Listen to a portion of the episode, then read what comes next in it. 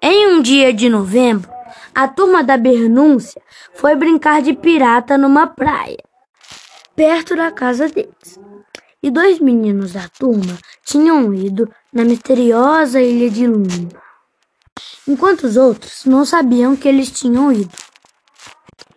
Era uma turma de duas meninas e três meninos, com as meninas chamadas Sandra e Janete, e os meninos chamados Paulo, Geraldino e Carlos, o líder da turma. Quando todos voltaram para casa, disseram que eles não podiam ir lá, pois era uma ilha misteriosa e que o tio deles contava muitos mitos sobre lá. Chamada Ilha de Luna, só podiam ir com os adultos. Mas mesmo assim, eles foram de novo, chamando toda a turma. Inventaram de mentir para os pais que iam almoçar na casa de Sandra. E eles foram. Quando chegaram lá, eles inventaram de brincar pique-esconde. Porém, quando a Sandra se escondeu, ela se machucou e sumiu. Mas eles acharam Sandra e ajudaram.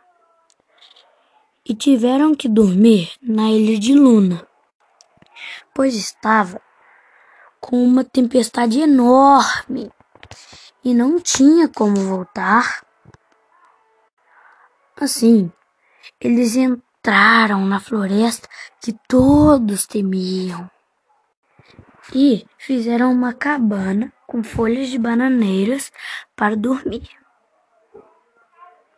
no meio da noite, ouviram um barulho de tambor e foram ver o que era.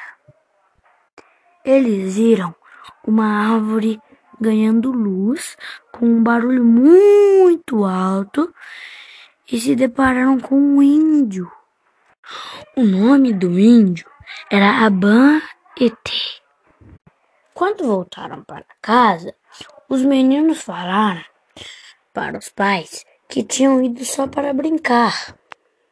Porém, eles não contaram que tinham dormido embaixo de uma árvore e que tinha um índio. Eles falaram que tinham dormido debaixo de um barco. E assim, os pais os deixaram de castigo. Depois de eles conhecerem o índio Abanete, viram que ele era muito legal. E mesmo os pais não deixando, a turma da Benúncia sempre voltava na ilha de Luna para ver o índio escondido dos seus pais. Até que um dia passou-se na TV que a ilha de Luna iria ser destruída para ser construído um hotel fazenda. Quando eles viram isso, contaram tudo para o índio. E então, como eles gostavam muito da ilha, formaram um plano para proteger a ilha das pessoas que iam destruir ela.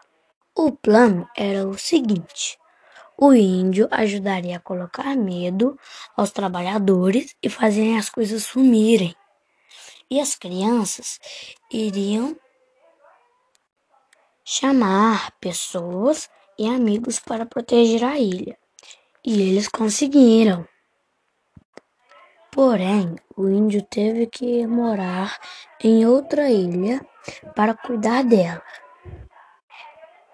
E assim, infelizmente, a árvore luminosa pegou fogo. Em homenagem à árvore, a turma da Benúncia criaram um museu chamado A Casa dos Curumins.